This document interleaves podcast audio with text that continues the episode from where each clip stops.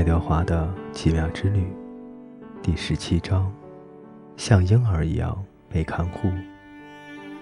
布莱斯把爱德华背在肩上，迈开步子走了起来。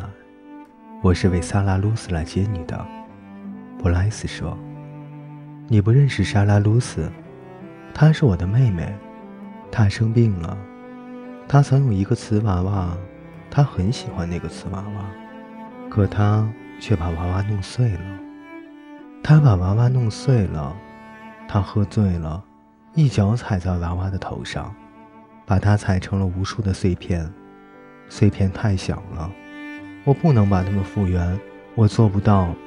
我试过一遍又一遍。故事讲到这里，布莱斯停下脚步，摇着头，用手背擦着鼻子。从那以后，萨拉鲁斯就没有什么可玩的了。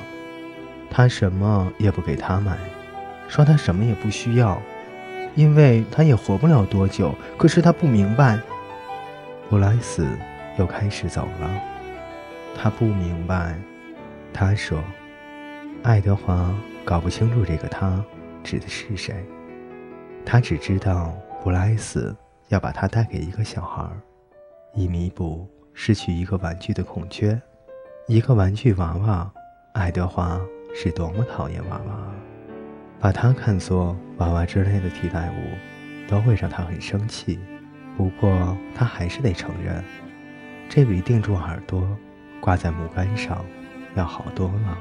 布莱斯和萨拉鲁斯住的房子歪歪小小。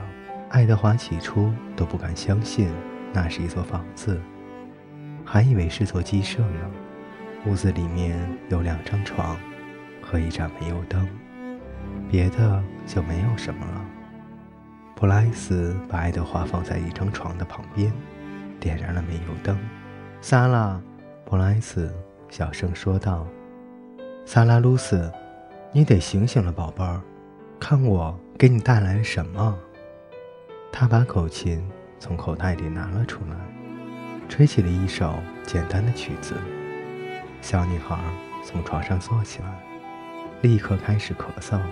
布莱斯把手放在她背上，“没事儿的。”他对她说，“好了。”她很小，大约四岁的年纪，一头浅黄色的头发，即使在微弱的灯光下。爱德华也能看到他棕色的眼睛，如布莱斯一样，闪耀着金色的光芒。好了，布莱斯说：“你先咳嗽吧。”萨拉鲁斯听了他的话，咳嗽了一声又一声。煤油灯把他颤抖的身影投射在小屋的墙上，弓着的身子显得更小。那阵咳嗽是爱德华听过最凄惨的声音，甚至。比夜莺的哀鸣更加的凄惨。终于，萨拉鲁斯止住了咳嗽。布莱斯说：“你想看看我给你带了什么吗？”萨拉鲁斯点了点头。“你得闭上眼睛。”小女孩闭上了眼睛。布莱斯拿起爱德华，让他像士兵一样的站立在床头。现在好了，你可以睁开眼睛了。萨拉鲁斯睁开了眼睛，布莱斯移动着爱德华的陶瓷胳膊和陶瓷腿，让他看上去像在跳舞一样。萨拉鲁斯拍着双手大叫起来：“小兔子！”他说：“这是送给你的，我的宝贝儿。”布莱斯说。萨拉鲁斯先看了一眼爱德华，又看了一眼布莱斯，然后看着爱德华。他的眼睛睁得大大的，带着怀疑的目光。他是你的了，我的。爱德华很快就发现，萨拉鲁斯每次只能说一个词，超过一个词或几个词连在一起，就会让他咳嗽不止。他控制着自己，只说那些必须要说的话。嗯，是你的，布莱斯说。我是特意为你弄来的。得知这一点，萨拉鲁斯不由得又是一阵咳嗽，身子又弓了起来。咳嗽过后，他伸直身子，伸出手臂。这就对了，布莱斯说。他把爱德华交给了他。小娃娃，萨拉鲁斯说道。他前后摇动着爱德华，低头凝视着他，露出了微笑。爱德华平生从来没有像个婴儿一样被这么摇晃过。阿比林没有这样做过，内里也没有，布尔就更是没有了。被人如此轻柔而又狂热地抱着，充满爱意地俯视着。爱德华有一种奇特的感觉，他感到自己陶瓷的身体都要沸腾了。你要给他起个名字吗，宝贝儿？